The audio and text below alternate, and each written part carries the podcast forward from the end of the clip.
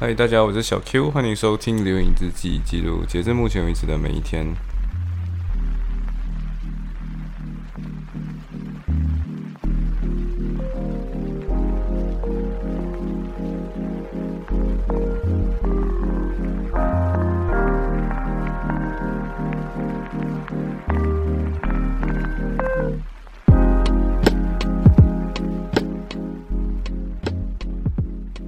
这个很疲惫的声音里面就可以知道，说应应该是在赶作业，并且其实坦白来讲，我一个字都没有写到，然后剩下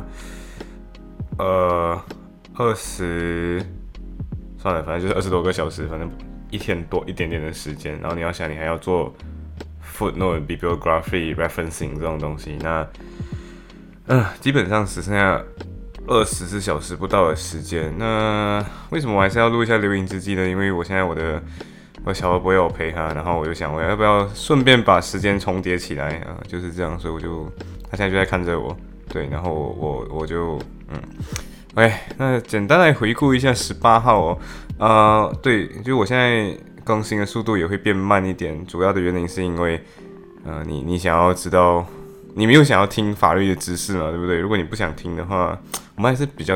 我们还是保持这个。很生活分享类的内容就好了，所以我们就谈一下我这边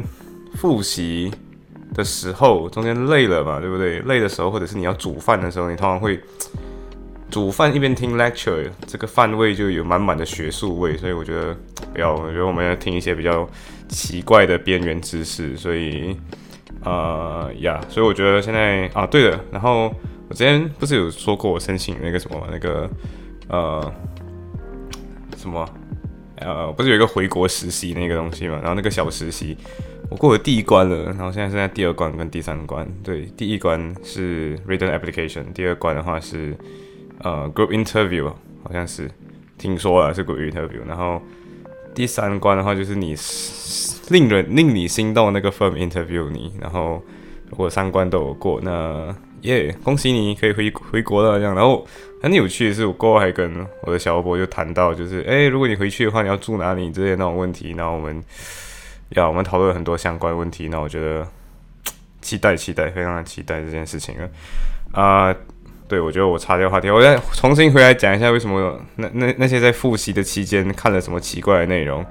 呃，第一个其实是这样子的，就是小 A 嘛，小 A 小 A 之前来我家坐坐，然后坐坐的时候。他就拿起了小 Y 的 iPad，然后就拿着他的笔写了一些中文字，然后我就觉得，哎，这个中文字怎么写的有点歪七扭八，而且看得出它的那个形状有点不太，就是你看得出那个形状有点写的不太对。然后我就问他说，Bro，你有没有阅读障碍？你有没有 dyslexia？Dyslexia 就是阅读障碍，就是读那个字的时候没有办法很好的 decode 这个字那样。然后。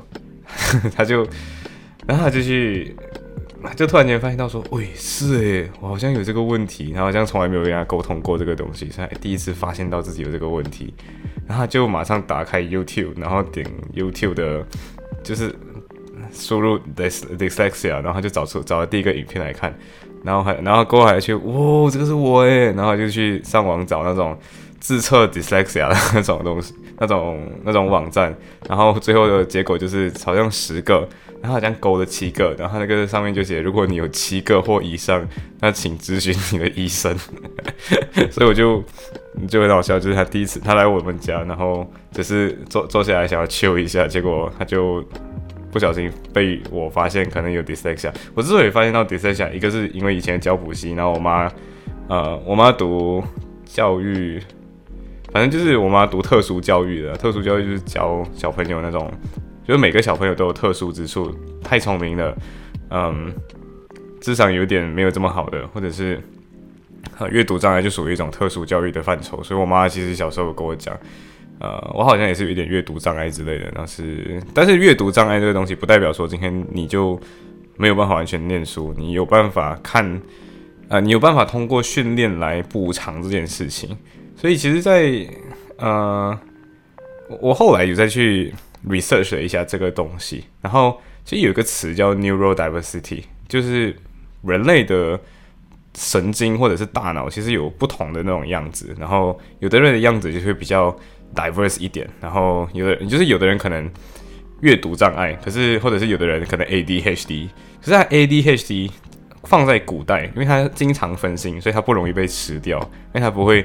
做一件事情做的太太太专注，然后就没有注意到周围有可能在吃他的人，或者是你今天想一个一整个团队，假设今天。有一个人是 ADHD 的，那他就是注意力非常涣散。可是这个人很容易注意到周围有什么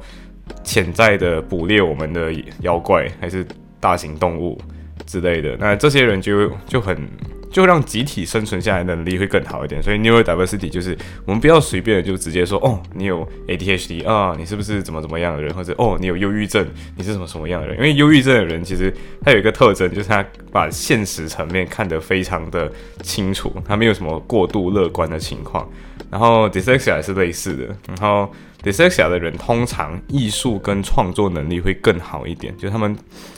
美术天分会更好，嗯，所以。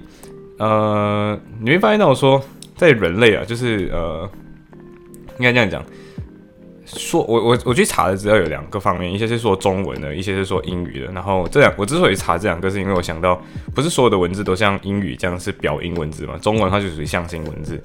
呃，在欧美这边的数据的话，是一呃五个人里面有一个人就是 dyslexia 的。然后 dyslexia 的话程度也是有分不一样的，但是至少你五到一个人，呃一就二十八千里面的人里面人口就是有 dyslexia 的情况。那在说中文的环境里面的话，dyslexia 的程度大概是十八千。可是我们又要考虑到说，诶，有的人就是没有办法被嗯很好的 identify 到啊，就是你没有很早就抓抓发现到这个人有 dyslexia。比如说小 A 就是属于。他在上学期间，他可能上学的那段时间很痛苦，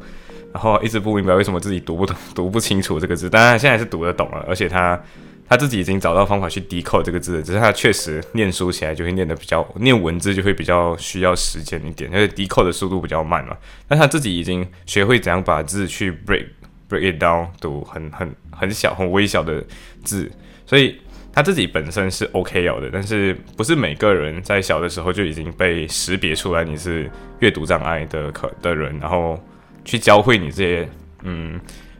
补偿自己阅读障碍的这件事情的一些能力。对，所以我我看到一个影片了，就是爱因斯坦就属于他是有 dyslexia 的人，然后他你你看 dyslexia 不代表说今天你就没有办法创作出不是创作就是办法没有办法研究出。相对论这种伟大的理论嘛，对不对？啊，还有一个是演那个那什么名字《？Pirate of the Caribbean，Pirate of the Caribbean》里面不是有一个叫呃，我反正就是个金头发的美女，然后还是 Kara Knightley，然后你可能看过一个叫什么《曼哈顿练习曲》，好像是，就是好像是啊，就是绿巨人浩克跟他一起演的，然后有那个那个。哎，美人 Five 里面那个 Adam 什么的那个，然后就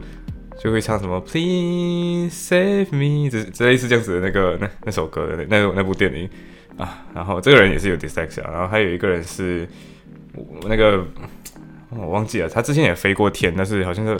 忘记他的公司的名字了，就是 Virgin something 的那个，然后他叫 Richard Branson，就是他之前好像也曾经要，他有一段很火的时间是他女扮男扮女装那段那个那个面呀，反正就是呀。大家，呃，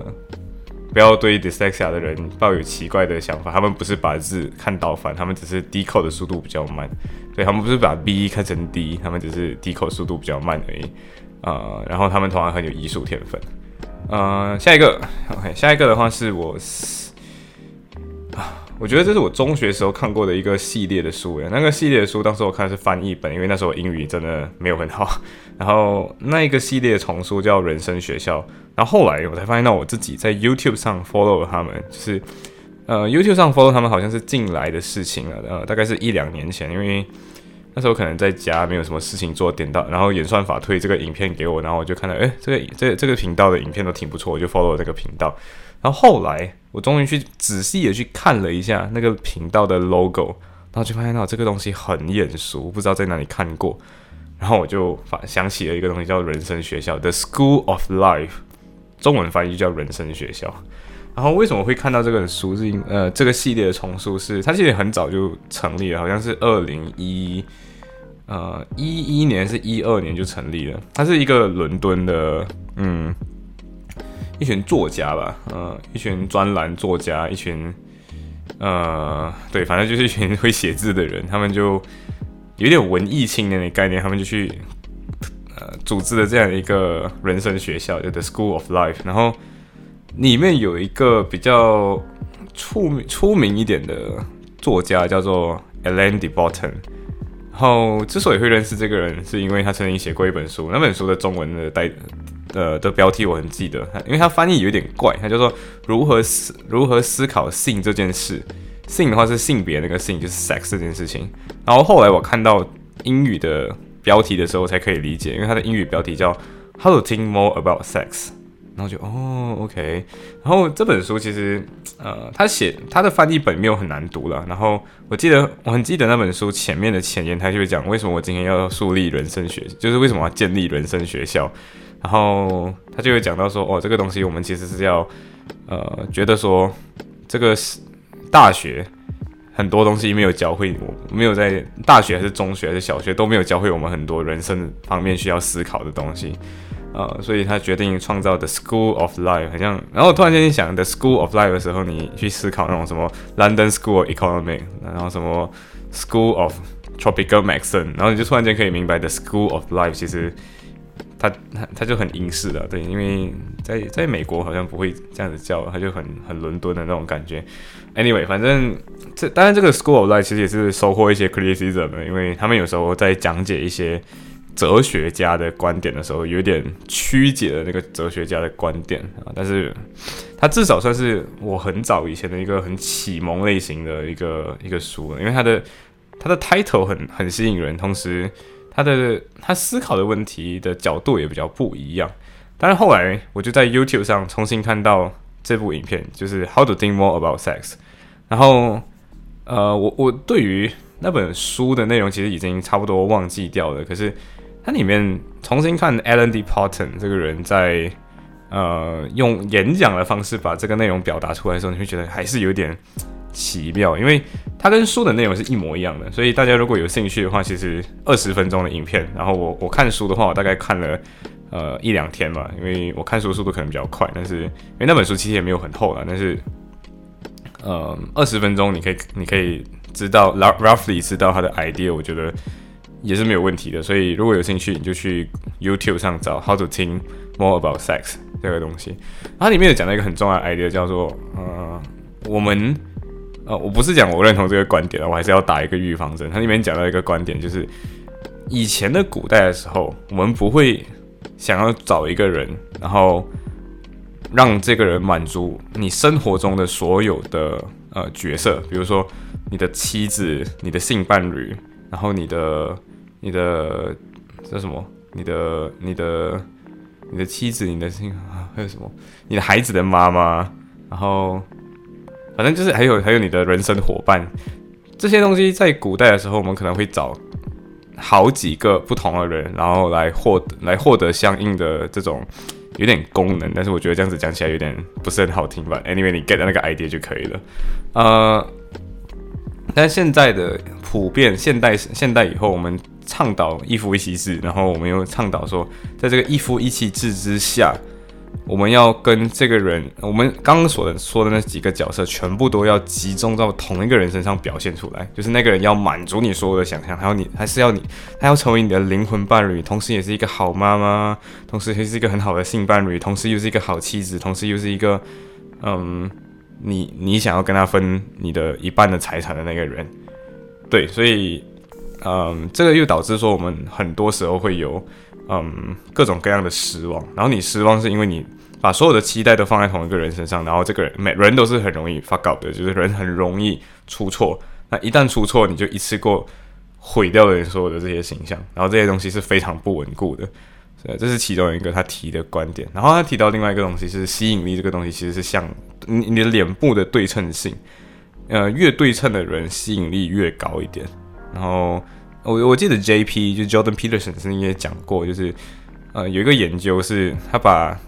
人，有一些男性的受试者，他就男，他他找了不同的男性，然后用不同的对称性来分辨。呃，怎么说？就是有的有的男生脸比较对称，有的男生脸没有这么对称。然后他把这些人，呃，他就他就给他们一分别一件 T 恤，就一件衬呃一件一件 T 恤。然后这些人穿了一整天之后，他们就把这个 T 恤拿下来，然后让女性的受试者盲测到底哪一件衣服的味道更有吸引力。然后结果也是表明，脸部对称性更高的男生。吸引力会更强一点啊！当然，这个东西我不知道真正的原理是什么，但是这是一个有趣的实验。然后在这里，它其实也扣了这个东西。呃，人生学校的这个影片就 How to Think More About Sex 也提到一个，呃，以前的时候我不知道，呃呃，Scarlett Johansson 就是那个演黑寡妇那个女那个那个女主角，或者是说当时我看这本书的时候，我还不知道 Scarlett Johansson 究竟是谁了。然后我那时候也不是很懂谁是 Natalie Portman。啊，那那时候你还不是很懂这些东西嘛，所以它里面有给过一个比喻，就是他就放了两张照片，一个是 Scarlett Johansson，一个是 Natalie Portman，然后他就说，Who would you take out for a day？你取决于今天你的 familiarity，就是你对哪一种类型的人比较熟悉，同时取决于你今天，嗯，你的你你想要追求什么样的一个预期的结果？有的人可能是要 date 一个很 hot，那个很。很怎么说，就是很很有吸引力、很冲击、很有野性的一个，那你可能就会选 Scarlett Johansson。那如果你今天是要对一个乖乖女，那你可能就会走 Natalie Portman 啊。但是这也是大家对 Scarlett Johansson 跟呃 Natalie Portman 的一个怎么说刻板印象吧。但是我觉得这整个影片看下来哦，就是它它让你意识到你在中学可能呃中学的时候你还没有真正很接接触到这种呃。西方或者是英美，应该讲英美、英国、美国之间的这种 pop culture，然后你就不太懂它这个 reference 是什么，就它的它其实引用了什么典故。然后现在你已经大概看了很多了，就是越来越接触这种英美文化了之后。你你就很明白为什么还会有这个 square Johansson 跟 Natalie Portman 的东西，而且甚至后面他还跟你讲什么在 Tokyo 的 Grand High，然后以前你都不知道什么是 Grand High Hotel，然后你就只知道它是一个 hotel，然后现在已经知道什么是 Grand High Hotel 了，然后他就跟你讲，有的时候我们可以故特意的去，然后跟你跟你的伴侣可能已经没有这么多热情了，你们可以想象回去，你们曾经一起去 Grand High Hotel，然后一起有过一个美好的一夜，然后这个东西就属于以前的时候你不太理解，为什么今天你要去。Grand High Hotel，然后还特意是东京的 Grand High Hotel，然后为什么是东京？因为英国人真的很喜欢去东京。对，呃，当然除了这个人生学校的 video，还有一个 video 是我还蛮喜欢的，我就当 podcast 来听。然后那个东西，这个 video 大概是四年前的一个 video，它的 title 叫做 Why You Were Married the Wrong Person。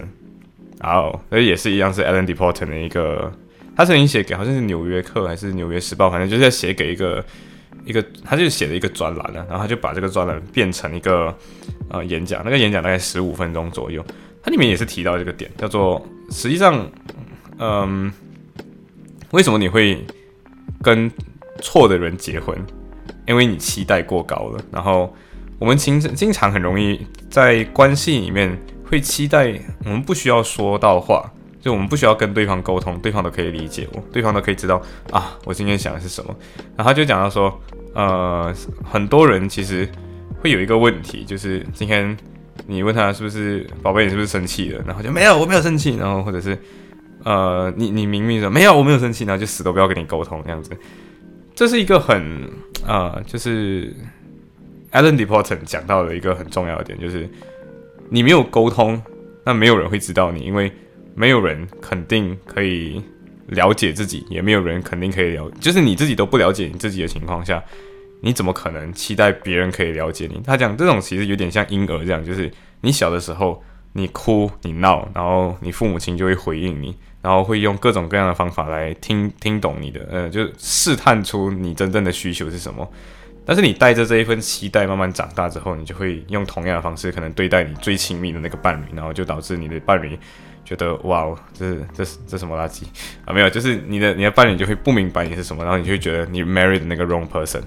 然后这其实也可以回归一个问题，叫做很多人其实为什么一定会找另外一半？很多时候是因为我们无法自处，我们自己一个人静下来的时候，你发现到我不敢面对我自己，我不敢自己听自己，就是不敢自己挖掘自己。然后就因为这个无法自处，无法自我挖掘，然后我们用各种，然后你要讲这个自处的时候，他他讲到一个东西叫做呃 addiction。然后他讲到 addiction 的时候，他给了一个更新的定义。他自己给的定义是，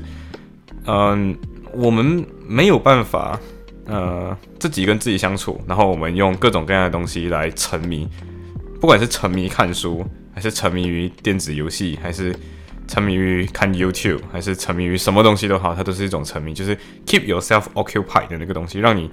占据自己的认知，认知不可以清空的那个那个这样的一个现象，就有点像 addiction，就是一种沉迷。那为什么要沉迷？因为你没有办法空下来之后，你发现到你要往向内挖掘，你要自己跟自己相处。对，所以呀，我觉得，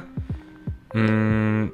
这个这个影片它提的很多点是我觉得很有，呃，我没有，我之前没有看过这个点，我就没有看过这个 video，就是 Why you were married the wrong person，我也没有看过它的文字版本。但它里面讲到的那种什么，呃，沟通方式很幼儿化，然后。讲到说，我们实际上有可能会，呃，它里面有那个原文叫做 "We we request to be suffered to feel love"，就是我们是想要在痛苦里面感受到爱的。哎，这有点奇怪，就是我们跟人在一起应该是要开开心心嘛，但是实际上我们很多时候就是你小的时候可能被忽视、被冷漠，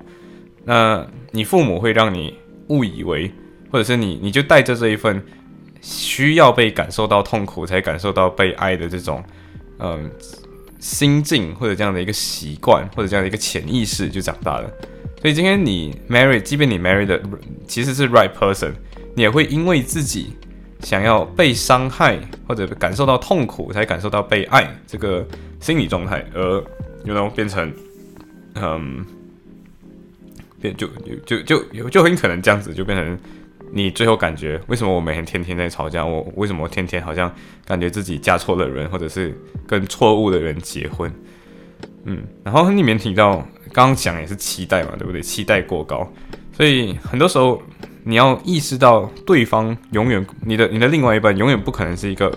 perfect 的人，永远不可能是一个完美的人，所以。你的 day to day 的 marriage 应该很多人会觉得说结婚就终点嘛，对不对？就是你从谈恋爱，然后最后你走向婚姻，走向婚姻之后，一切好像就是 stagnant 的，一切都是固定的。但其实是，实实际上是什么？实际上是你在所有的关系里面，你都没有人是完美的嘛。所以你能做的东西叫做去 negotiate imperfection，就是你今天一定要去妥协、沟通、协商人与人之间的不完美之处。然后这个不完美其实不是。指你今天不完美，或者是对方是一个不完美的人，他是指对你本身不完美，就有点像有人可能就是特别喜欢，嗯，什么好呢？我我是个男生啊，所以我只能举男生异性异性恋男生的一个视角，哇，真是求生欲够高。反正举一个例子，嗯，有的女有的人就是觉得说我今天不要有太不喜欢有太多仪式感的女生，然后我自己个人是 OK 的，然后。有人可能就是不喜欢仪式感满满，就是哦生生日要庆祝，去到某个地方要要打卡拍照之类，这样子比较偏仪式感的女生，呃，有人就不喜欢了，所以他可能找到的另外一半刚好是仪式感很重的人，那这时候可能 you know 他就会觉得，哎，你他就不太喜欢这样子的这。他就会觉得这个东西是 imperfect，但是有的人可能就是仪式感一样很强，甚至强过女生。那呀，这个时候这两个就变成是一个 perfect 的一个 match。对，那有的人可能是你你看，有的人可能是有这个仪式感很重，那可能自己的问题 maybe 是呃分享欲很强。呀，maybe 是这样子的一个 imperfection。他对方就讲你话他妈太多了，不要不要跟我说，听我说话这样子。那这种 imperfection 就是你今天。negotiate 这种 imperfection，我有这个缺点，你有这个缺点，but it's okay，你足够好，嗯，然后 you are good enough parents，you are good enough lover，嗯，然后用这样的方式，那你就不会因为看到对方的一点点的缺点或者一点点你不太满意的地方，你就会觉得哦，对方很垃圾。然后我想，我觉得我自己加错了，因为其实你对于对方来讲也不是 perfect，嗯，对，然后这就是在。复习之余，呃，you know，煮饭啊、上个厕所啊、拉个屎啊、冲个凉啊那种，呃的一些 addiction 啊，对，也是一样，也是一种 addiction。嗯，行，所以今天的分享就到这里，拜。